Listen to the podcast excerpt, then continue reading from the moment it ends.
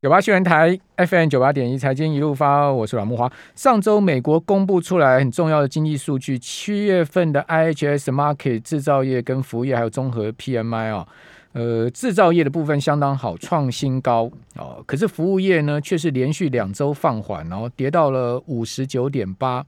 哦，七月制造业 PMI 是六十三点一啊，六月是六十二点一，这是创新高了哈。那服务业呢，六月是六十四点六哦，那。呃，最新公布出来，七月是五十九点八，跌破六十了。那呃，同时五月呃，这个同时也是创下五个月来的低点，然后就是说，这个七月的服务业 PMI 指数创了五个月来的低点。那综合 PMI 受到服务业的拖累哈，所以是五十九点七。所以可见美国的景气哦，感觉在服务业的部分有在趋缓哦，下半年有趋缓的可能哦。好，这是值得注意的。这个一个数据哈，好，那今天呢，我们刚讲外资还是连续第三个交易力挺联电哦，这三个交易外，你知道外资已经买了快二十万张联电了哈，呃，但外资今天大卖富邦金两万五千张，开发金两万三千张，长隆卖了二两万张，华航卖了一万九千张，长隆行也卖了一万九千张，台新金、国泰金、中钢、中宏、台气银、宏基都是外资提款上万张的标的哈，那在。上柜的部分哈，投信今年买超第一名是合金啊，另外买元泰、汉磊、大江、立敦、身家电子、普瑞 KY 啊，这个呃九九一 APP 反甲跟博智哦，反甲被买到涨停板哈，呃上柜外资买超呢也是合金哦，另外买长科。豫创、网家、新泉、南仁湖、富桥、中飞航、雅电跟九元，好，以上提供听众朋友参考啊。好，那我们这一段来访问《头家日报》申请总监，我们现场有直播哈，谢总你好，呃，木华哥好，各位听众大家好。好，那今天这个富邦金国外金除夕大暴走啊，你觉得后市如何呢？嗯，就跌下来就再买嘛。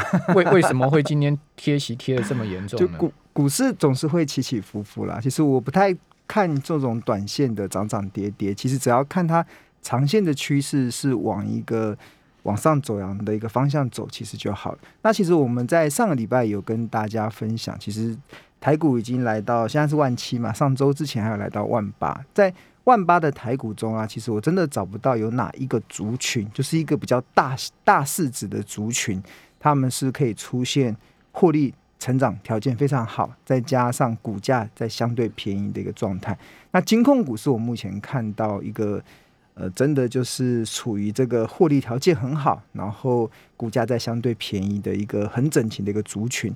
那金控股里面的两个两个应该算是股王跟股后，富邦金跟国泰金，它在这一波的这个行情中，应该就它会带着整个族群往上走升。那我觉得。因为毕竟，其实我们看这一波，其实金控股或者是富邦金或者是国泰金，其实它现尤其是富邦金，我记得在去年九月份的时候，好像才四十出头，国泰金甚至还掉到了四十块以下。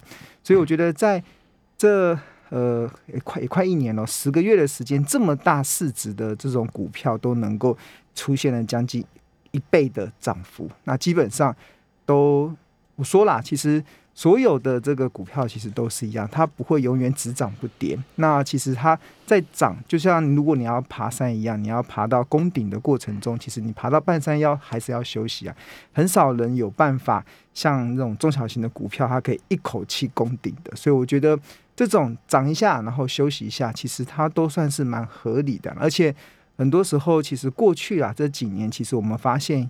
像市场在操作这种高额，应该说像金控股，或者是因为接下来七月八月份进入到除权息的旺季，其实很多时候是在除息前，其实确实是很多这种防御性股票，它的一个波段涨幅是相对较好的。但是除完息之后，可能就会稍微休息。但是我觉得，如果把时间拉长来看的话，其实我觉得大家就不用太过担忧，或者是。或者是你必须得把那个股价给抛开，因为刚才木华哥有问我嘛，说哎，富邦金即使跌破八十块，从过去这几年来看，也是在它相对的高点。但是我觉得历史高点啊，我觉得不能这样比。今年股价创历史新高，我觉得不能这样比，因为是因为它的获利条件也不一样的，就真的。问题它明年还有那么好获利吗？他们这种今年股债收益呃是属于一次性的哦。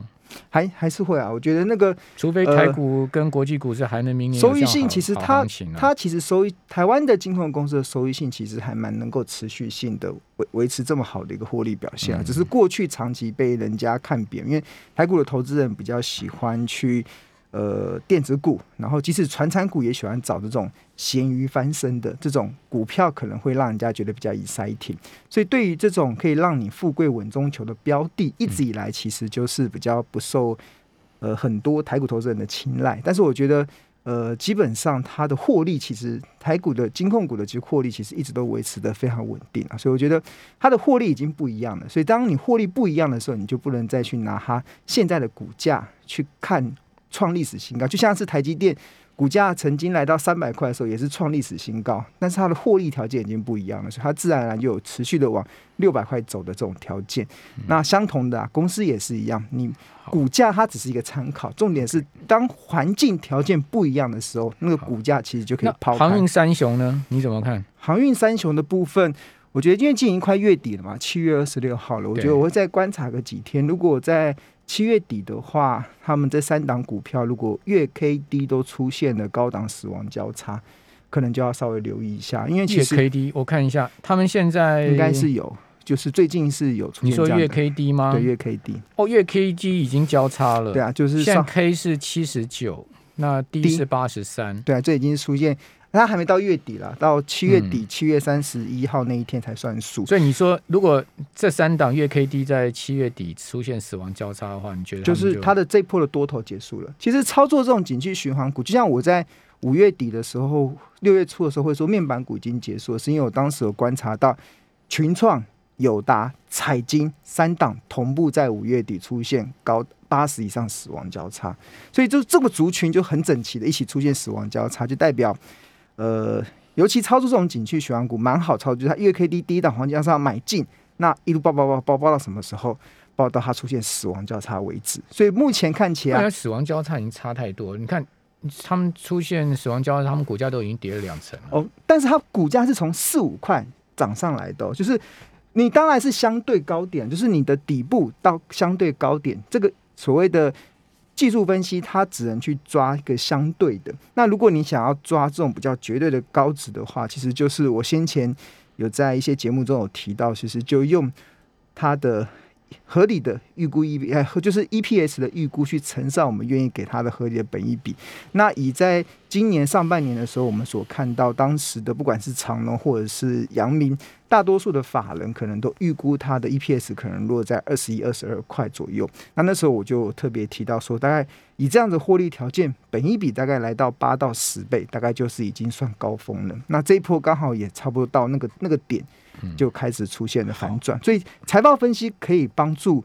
投资人去卖在高点，但是技术分析只能卖在相对的高点。那当然，你如果是要看趋势啦，我要讲的是，那钢铁股也可能哦。钢铁股还还还没到了，是吗？还有一段时间。中钢的月 K D 也死亡 交叉到八十以上，那个低档的死亡交叉还就是要在八十甚至在七十五以上才有，而且是要族群性的一起。所以你还看好钢铁股？钢铁股不错，钢铁股我们看它现在目前的报价，像镍价、像不锈钢有关的镍价嘛，其实都在持续。大成钢呢？很好，非常好，未来会很好的。那我觉得，呃，好，那你现在还看好的类股有哪一些？钢铁还有什么？半导体啊，我一直以来都看好半导体，我从来没有抛弃过半导体这个族群的。然后钢铁股，其实我还是像最近股票在回回档嘛，其实我就开始去思考，要开始再去买一些跌下来的钢铁股。我觉得这就是呃。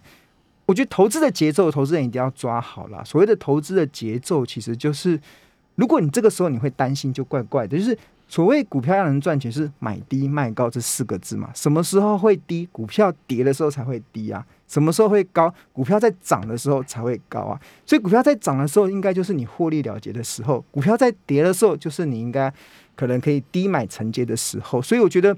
当你的节奏对了，其实你在看这个行情的波动的时候，你会比较舒服了，而且你会比较开心。所以，如果你现在在操作上，你觉得你很难熬，或者是觉得心情很无助，那可能就是你的节奏真的错了。这个节奏，你可能就是因为人性的恐惧或贪婪，那你在操作上就形成追高杀低的一个过程。但是我一直跟大家讲，投资要赚钱，就四个字：好买低。那问题是中红也 K D 在八十以上出现死亡交叉，嗯钢铁股里面中钢没有对，中钢没有做，中钢的 K D 月 K D 现在目前是在六十附近出现交叉向下，但是中红它现在目前的月 K 呢是在八十二，月低是在八三点五四。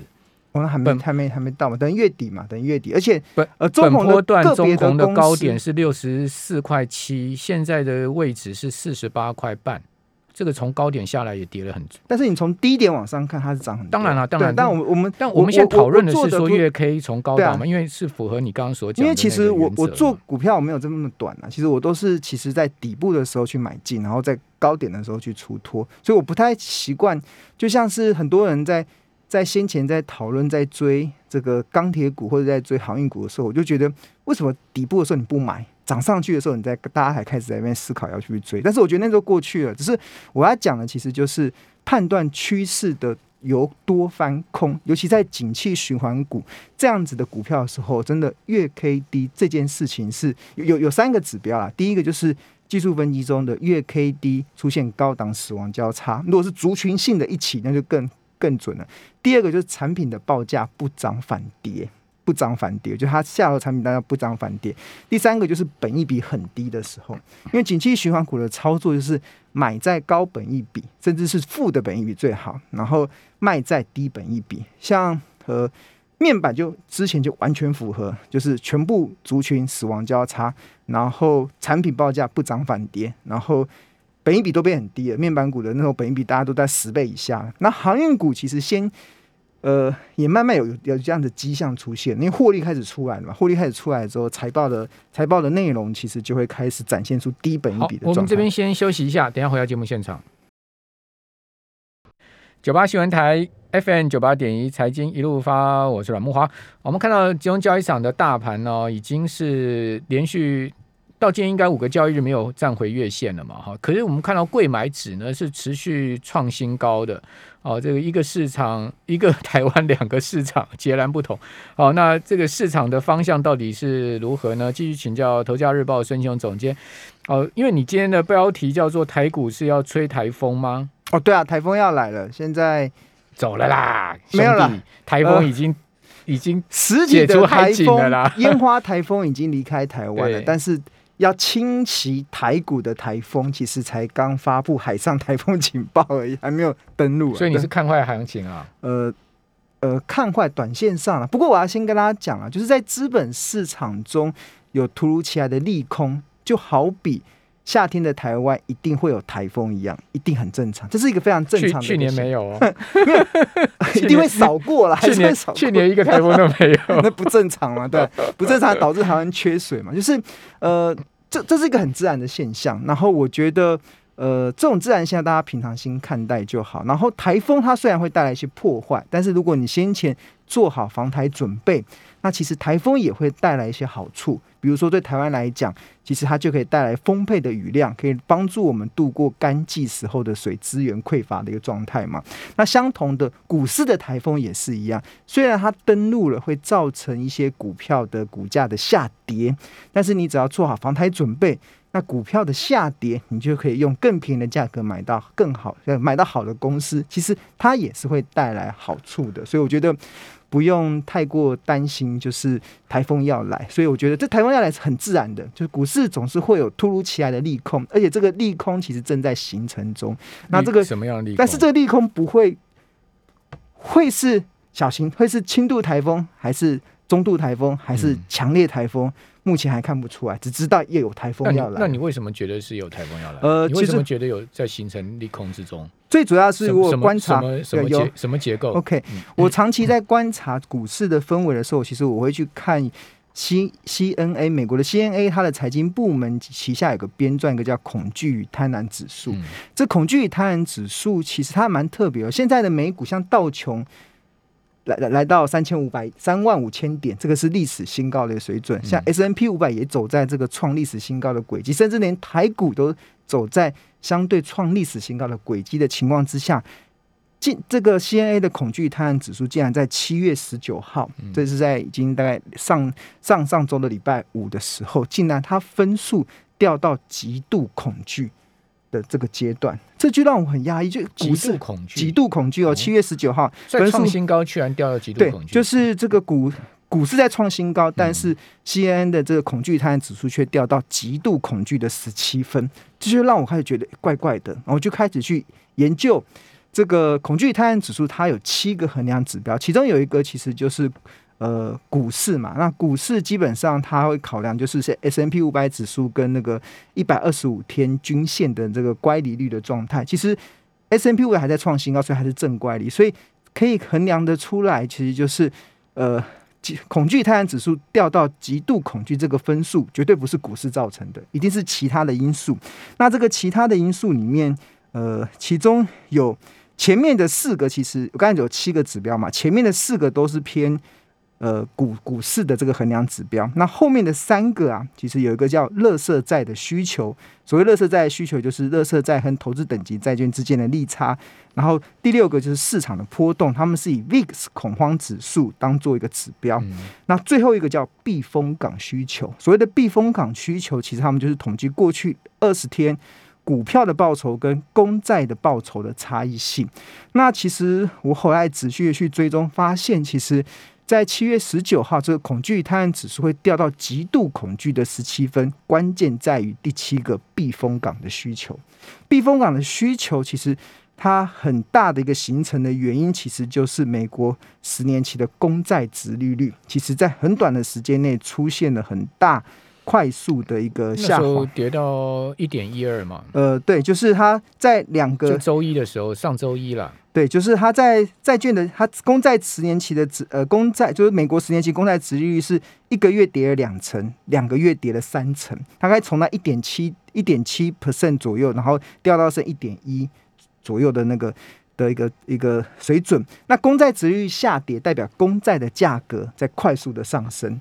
那公债值利率下跌三十帕，就代表公债的价格上升了三十 percent，报酬上升。那为什么会买公债？就是大家开始去买这种有避风港特性的资产。那为什么会去买有避风港特性的资产？其实很简单啊，就像去想，为什么在渔每年就是每次要台风来的时候，有这么多的渔渔船要等着进进渔港，就是因为他们要进到避风港嘛。因为为什么要进渔港？就是因为有台风要来了，所以渔船必须得进到渔港里面。那相同啊，在资本市场中啊，我们常常在呃，我们台股投资人都很很聚焦在股市啊，但是全球的资本市场都更比股市大好几十倍的是债券市场，这个才是真正影响好，资本市场的动向你的。意思就是说，你从这个 C N 的这个恐惧与贪婪指数。看到了美国的资金进到债市去避风，对全球应该说美国对啊，大因为它是以美国市场。你在讲避风港，害我想到避风塘炒螃蟹。避风塘炒螃蟹，南好京东路你好坏，我越想肚子越饿。避风塘炒螃蟹跟避风塘炒大虾好好吃，大家就进去避风塘了就对了。对啊，就是呃，因为资金是聪明的，这些这些掌握这么多资金的人，他一定会养很多的研究员，养很多的这些经济学者，他们会去去看，一定有看到一些迹象，让他们觉得要把资金开始转往到具有避风港。特性的债券，而且是短时间内哦。一般来讲，过去以来，其实只要短时间内，一个月、两个月内出现这种二十 percent、三十 percent 这种波动啊，那是很大，对债券市场是非常大的这种波动，那就代表他们应该心里有一个谱，台风要来了。那这个台风会是什么？我们可能现在还不是知道。美股的台风嘛，对对？因为美股一定会影响台股，因为我们我们跟美股是高度的正相关，对啊，所以当呃当台风要来的时候，其实就要做好放台准备。所以我就是透过这个数字，然后去看，然后去研究，发现哎，诶好像有它的道理性啊。然后我就觉得，那这个台风到底是轻度还是中度还是强烈台风，我们现在也不知道。然后会是什么样类型的台风？可以推论，但是也不知道最后是什么事情会发生。有人说可能是病毒的因素，也有可能是说美国通膨的因素。我觉得有各种可能，但是资本市场中永远都会有突如其来的利空反嘛。反正八月九月不好操作了，因为因为过去的历史经验统计数据，从一九五零年以来，美国股市八月九月其实都是一年里面最差的月份了，哦，对啊，对啊，对不对？，对，会比较台股好像也是八月、九月是很差的，哦而且相对差了，而且就是说八月应该是最差的一，而且现在也也很合理啊，因为股市已经来到相对高点了。就是我是说，股票要赚钱就是买低卖高嘛。什么时候会有高点？就是股市在高点的时候才会有高点啊。所以我觉得，呃，我在看呐、现在目前这个行情的时候，确实是呃要做好一些防台准备。那我自己在做防台准备的时候，其实我就只是。拉高现金的比重嘛，就是手上有些获利的股票，可能在先前有来到一些比较好的价格，就开始做一些调节。